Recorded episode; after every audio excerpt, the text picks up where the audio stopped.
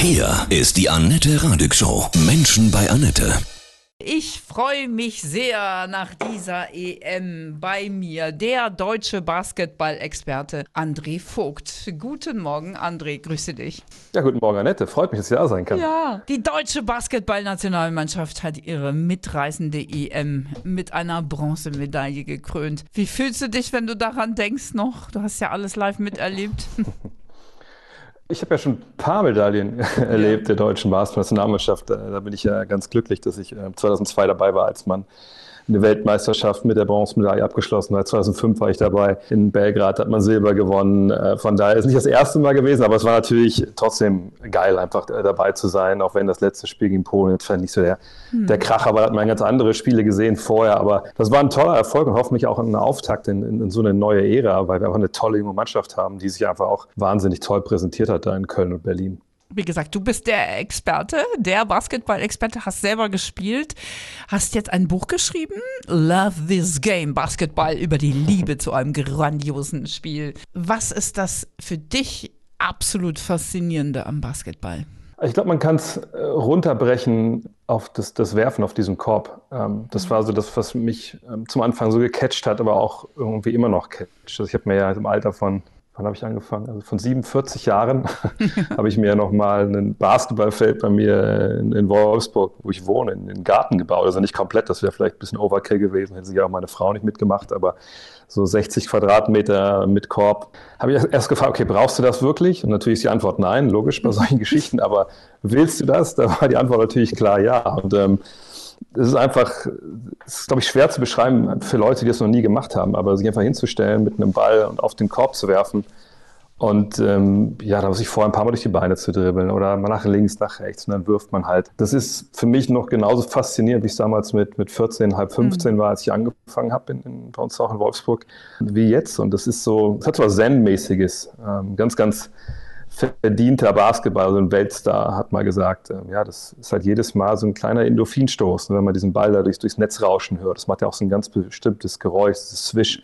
Mhm. Und das ist was, das hat mich äh, nicht wieder losgelassen seit, seit 1988, wo ich zum ersten Mal das versucht habe, bis heute. Und glaube ich, wird es auch nicht. Und es ist so eine Sportart, wo man auch wenn es ein Mannschaftssport ist, wo man echt gut klarkommt, wenn man alleine einfach sich da hinstellt und wirft. Und äh, ich kann alles ausblenden, was sonst so los ist in meinem Leben. Hol mir diese kleinen Erfolgserlebnisse, stelle mir immer noch vor, es ist der letzte Wurf jetzt und danach sind wir Meister. Ja. Äh, das ist was, äh, ich kriege ehrlich gesagt Gänsehaut, wenn ich darüber spreche, weil es einfach auch so, auch so ein persönliches Erlebnis irgendwie ist. Und, und das ist für mich das, das absolut Faszinierendste.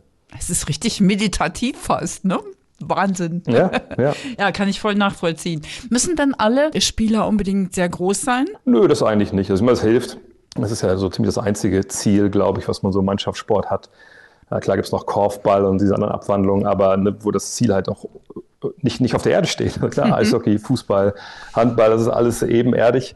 Und Basketball, da muss man ein bisschen höher hinaus, ob es auf 3,5 Meter, fünf, da hängt ja der Korb. Und von daher ist natürlich die Länge äh, auf jeden Fall ein Vorteil. Allerdings gibt es auch Spieler, auch wirklich in der NBA, ne, in der National Basketball Association, wo wir die Besten der Besten seit Jahrzehnten halt spielen. Die waren auch unter 1,80 oder knapp 1,80. Ähm, Isaiah Thomas fällt mir da zum Beispiel gerade ein. Es geht schon, wenn man recht schnell ist, mhm. äh, dann da kann man ein bisschen kleiner sein. Wenn man jetzt klein ist und langsam, dann muss man verdammt gut werfen können von weit draußen, sonst wird es wahrscheinlich schwer in deinem Buch, was steht drin? Das ist sicherlich nicht nur ein Buch für Basketball-Nerds, oder? Ja, mir war schon wichtig, dass es eben nicht nur für Nerds ist, sondern halt eigentlich für jeden. Also ne, für die, die gar keine Ahnung haben, zufälligerweise nach einem Basketballbuch googeln kann, warum man das tut, aber vielleicht aufgrund der Europameisterschaft, keine Ahnung. Also für die war es mir wichtig, dass die einen guten Einstieg finden, aber auch, dass die Leute, die schon ein bisschen was wissen, einfach vielleicht nochmal sich da ein bisschen mehr noch reinknien wollen, ähm, ne, wie ist Basketball entstanden, wie, wie ist Profi-Basketball in den USA entstanden, wie funktioniert das eigentlich da drüben? Es ist ja eine ganz andere Sportwelt, wenn es jetzt um ne, Transfers geht, wie so Teams zusammengestellt werden können. Es gibt ja keinen Aufstieg, keinen Abstieg. Es sind ja alles so, so ganz, ganz, ganz andere Sachen. Aber ich wollte auch äh,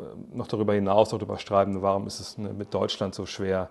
Ne, dass wir eigentlich schon Nischen-Dasein fristen hier als, als Basketballer, äh, woran das vielleicht liegt. Ähm, aber ich habe auch so ein bisschen was aus meiner persönlichen, ja, ich sage immer, Karriere in Anführungszeichen äh, mit reingepackt. Denn so weit hat es mich ja nicht gebracht. Also so drei Jahre zweite Liga hat es dann noch gereicht, ein paar Jahre Regionalliga. Aber äh, wie ich auch ein paar Mal im Buch schreibe, es ist ja, wenn man sich in so einen Sport verliebt, auch so als Aktiver, es ist ja dann oftmals in, in der Rückschau klar das Spiel, was so den Ausschlag gibt, aber im Endeffekt sind es die Menschen, die so einen Sport natürlich dann ausmachen und die einen wirklich dann dann, dann noch mehr dafür sorgen, dass man sich da drin verliebt und einfach so viel Zeit, wie man irgendwie kann, mit diesem Sport verbringt.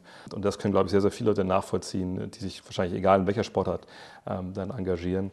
Und von daher ist es so ein, so ein, relativ wilder Mix aus persönlichen Geschichten, aus ein bisschen Sachbuch, äh, ein bisschen Meinung. Aber ich glaube, da kann sich eigentlich jeder gut wiederfinden, egal welchen Wissensstand er hat. Du kennst Dirk Nowitzki und du hast eine Geschichte drin, wie du mit dem Auto gefahren bist. Magst du mal kurz erzählen? ja, das war so unser also unser längstes Interview, was wir geführt haben, das war ein Sommer, Sommer 2010 muss es gewesen sein, ja, wo ich, ich damals, damals seine Schwester seine Pressearbeit in Deutschland gemacht, in den USA das immer das Team erledigt und äh, ich hatte damals wie eigentlich jeden Sommer ein Interview angefragt und hatte schon Hoffnung, dass es klappt, aber, aber nicht so, wie es dann geklappt hat, weil sie hat gemeint, ja, pass auf, ist doch kein Problem, dann komm doch nach Würzburg, ähm, hol doch äh, Dirk zu Hause ab und dann fahrt ihr zum Training äh, nach Rattelsdorf, das ist dann so eine Dreiviertelstunde, Stunde entfernt. Dann kannst du Training noch mit zugucken und dann fahrt ihr wieder zurück und dann habt ihr ne, zwei Stunden vielleicht sogar, je nachdem wie der Verkehr ist, und ihr könnt Interview machen. Und das hatte ich so auch noch nicht erlebt und das war natürlich Wahnsinn, weil ich ihn da wirklich abgeholt habe in so einer, ja, ich würde sagen 50er, 60er Jahre Siedlung da in, in Würzburg, in dem Haus, wo er halt aufgewachsen ist. Also ein Vier-Parteien-Haus, wo wirklich an den, an den Klingelschildern stand so Müller, Meier, Schulze, Nowitzki wo ich dachte, das kann doch nicht sein. Also wie, wie kann der wirklich als, als Weltstar einfach in so einer Wohnung wohnen und da steht auch Nowitzki auf dem Klingelschild, aber als er dann rauskam, hat er mir auch erklärt, na gut, ich bin ja aufgewachsen, hier hat ja jeder schon sein Foto, jeder hat schon sein Autogramm, die meisten kennen mich, da habe ich noch gar nicht Basketball gespielt.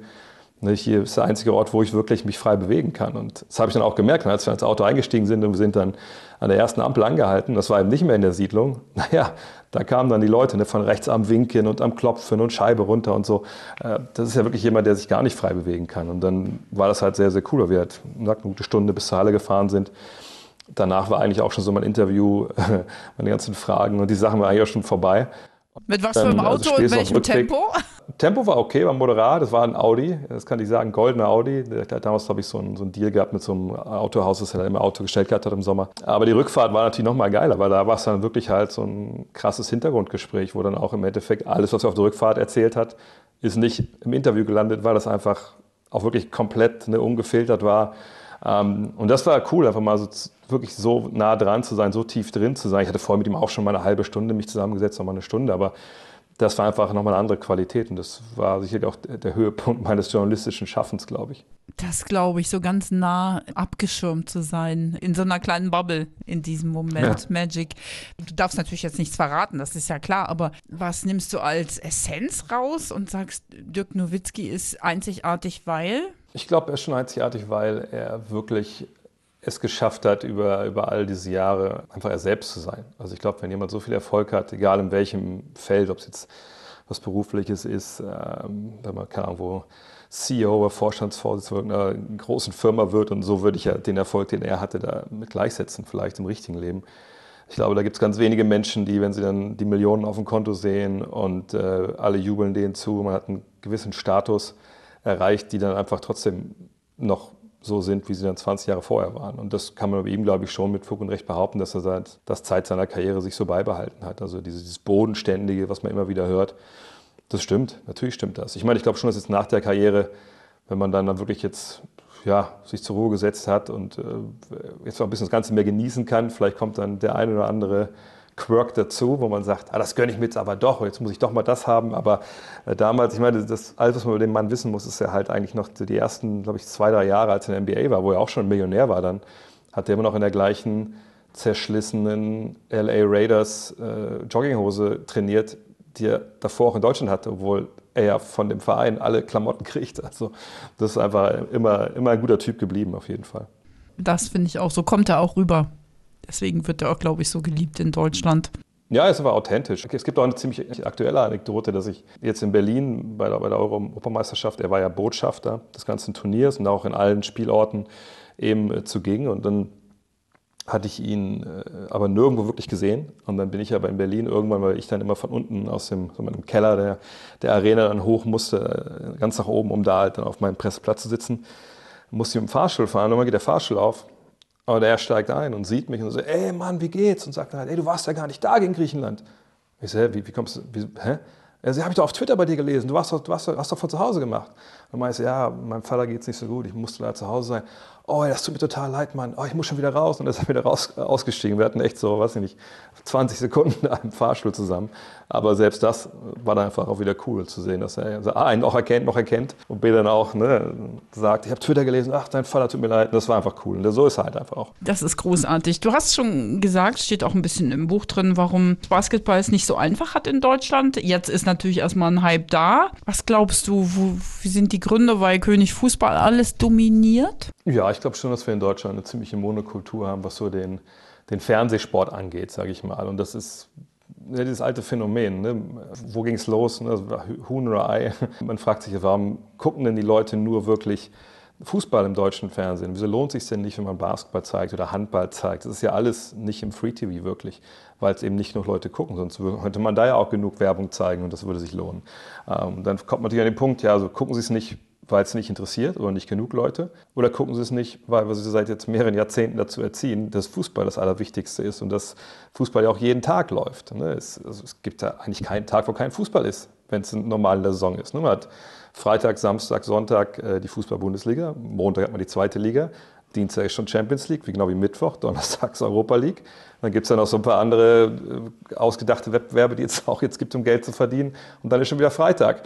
So, und das ist halt dann schwer. Und ich glaube, der Deutsche generell, was für den Sport angeht, wenn er jetzt nicht verbandelt ist mit irgendeinem Verein im Fußball, dann will er halt einfach deutsche Helden sehen. Also ich sehe bei meinen Eltern das immer. Ne? Seit Ewigkeiten, so bin ich aufgewachsen, gucken die am Wochenende Sport. Und dann gucken die auch alles. Und es ist auch egal, worum es halt geht. Aber eine Sache ist immer alles gemein. Es muss immer irgendein Deutscher dabei sein, der eine Chance hat, irgendwas zu gewinnen. Und, und dann muss er nicht immer, immer Erster werden. Also die Biathleten werden ja nicht immer Erster, aber dann sind die ja mit dabei und man, man fiebert so ein bisschen mit. Man muss auch nicht so viel wissen beim Biathlon. Hauptsache, die treffen die Scheibe und die fahren schnell.